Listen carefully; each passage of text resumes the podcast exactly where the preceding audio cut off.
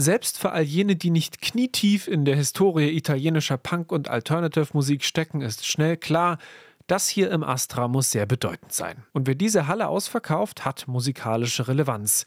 Wer das dreimal hintereinander schafft und damit vor viereinhalbtausend Leuten insgesamt spielt, der muss entweder Hype oder Legendenstatus haben.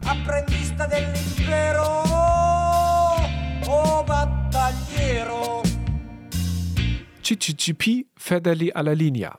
Die italienische Version des kyrillischen SSSR aus Sowjetzeiten und dann noch ein Linientreu, also Federli alla Linea hinterhergeschoben. Dahinter steckt ein Projekt von Sänger Giovanni Lindo Ferretti, einem der Mitbegründer des italienischen Punk, und Gitarrist Massimo Zamboni. Entstanden ist CCCP nach einem Clubbesuch in Kreuzberg 1981.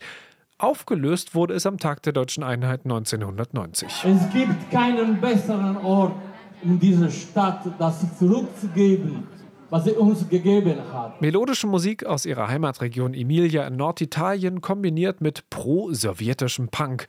So nennen sie das. Dass CCCP jetzt, 40 Jahre nach Erscheinen ihrer ersten EP, drei Reunion-Konzerte im Astra auf dem ehemaligen Gelände des Ostberliner Reichsbahn-Ausbesserungswerkes spielen, das ist alles bloß kein Zufall. CCCP in DDDR, das vierte D in DDDR steht für demontiert, haben sie die Abende überschrieben, die ohne jegliche Einordnung mit der DDR-Nationalhymne und alten Trabi-Filmen eröffnet werden. Militanter Rock, schrammeliger Punk, psychedelische Industrial Sounds, Kammermusikartige Geigensoli, die Texte mal theatralisch sakral, dann wieder proletarisch plakativ. Dazu noch zwei Schauspieler auf der Bühne, der Hühne Danilo, groß wie breit mit schwarzem Muskelshirt und Ketten an den Armen.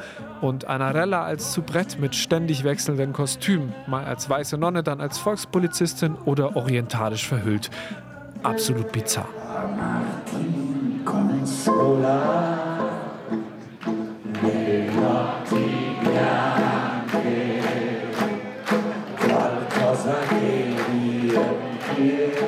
wüsstest, was diese Auftritte uns bedeuten, ruft mir ein Italiener zu. Ja, man spürt es, die Halle grölt und brodelt.